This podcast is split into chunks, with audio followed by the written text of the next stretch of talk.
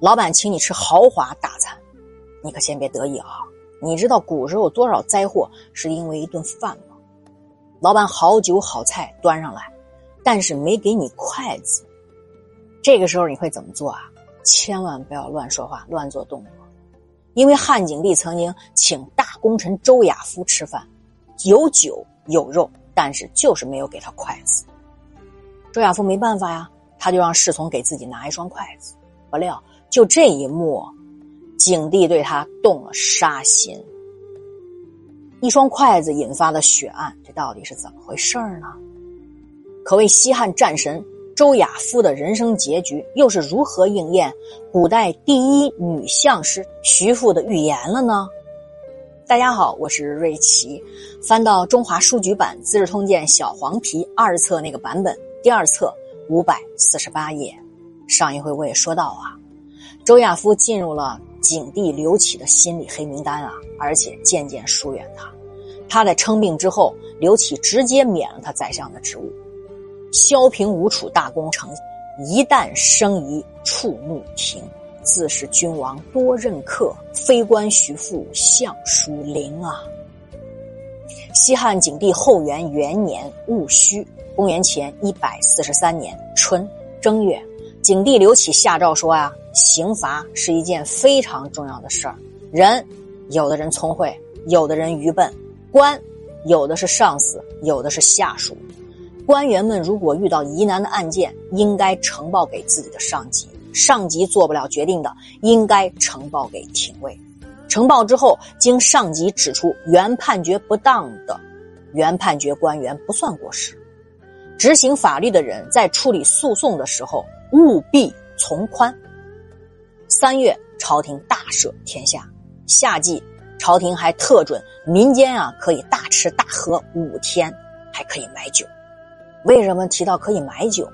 因为上一次我刚提到啊，公元前一百四十七年的时候，朝廷曾下令禁酒，然后今年又放开了，允许老百姓在这五天之内吃肉喝酒。到了五月九日，地震。《史记·景帝纪》卷十一里有记载：公元前一百四十三年六月十日，也就是景帝后元年五月初九，上庸就是湖北省竹山县西南那一带地震，其早时时复动。上庸地动二十二日，坏成垣。上庸发生地震呢？哎呀，长达二十二天，不断的有震动，大大小小的城墙啊，那些民宅啊都被破坏了。是早餐的时候开始地震的。根据咱们现代人考证啊，此次地震震中为北纬三十一点一度，东经一百一十点一度，震级是五级。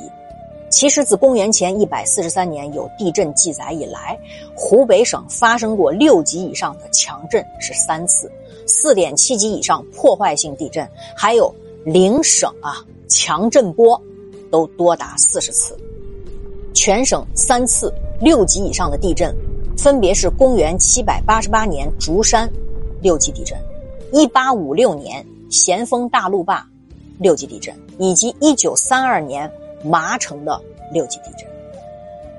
秋季七月二十九日日食，七月三十日宰相刘舍被免职。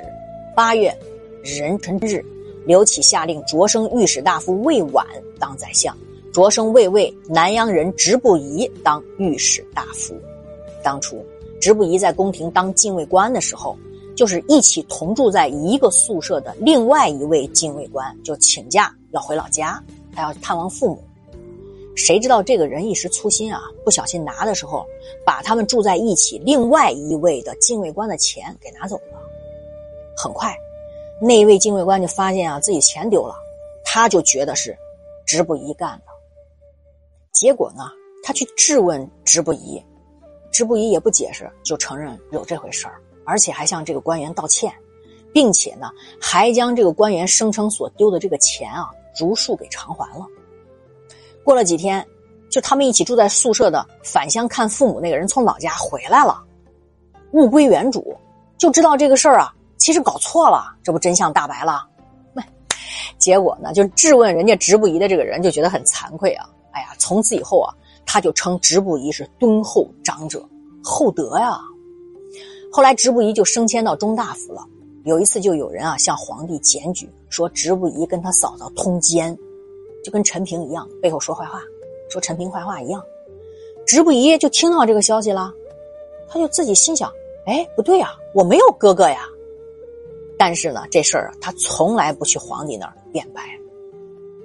我为什么要讲直不疑两个故事啊？就是我们生活当中在职场也一定会遭遇像植物仪的这两类事儿。那看看植物仪是怎么做的。现在人呢就太急躁了，觉得哎呀我被诬陷啦，我被误会啦，别人说我坏话啦，我得赶快急于解释啦。其实不然，当我讲完植物仪的故事。我们在遇到类似职场这样的事儿，其实向植物仪学习就行了。直不疑这个人啊，精通崇尚老子的黄老无为学说，他做官是相当的低调，很收敛，很谦德，一切他都是按前任的制度办。那唯恐人们知道他做官的政绩啊，他也不喜欢别人啊用官名来称呼他，所以啊，这身边的人啊都叫他长者。长者呢，就是有谦德的人。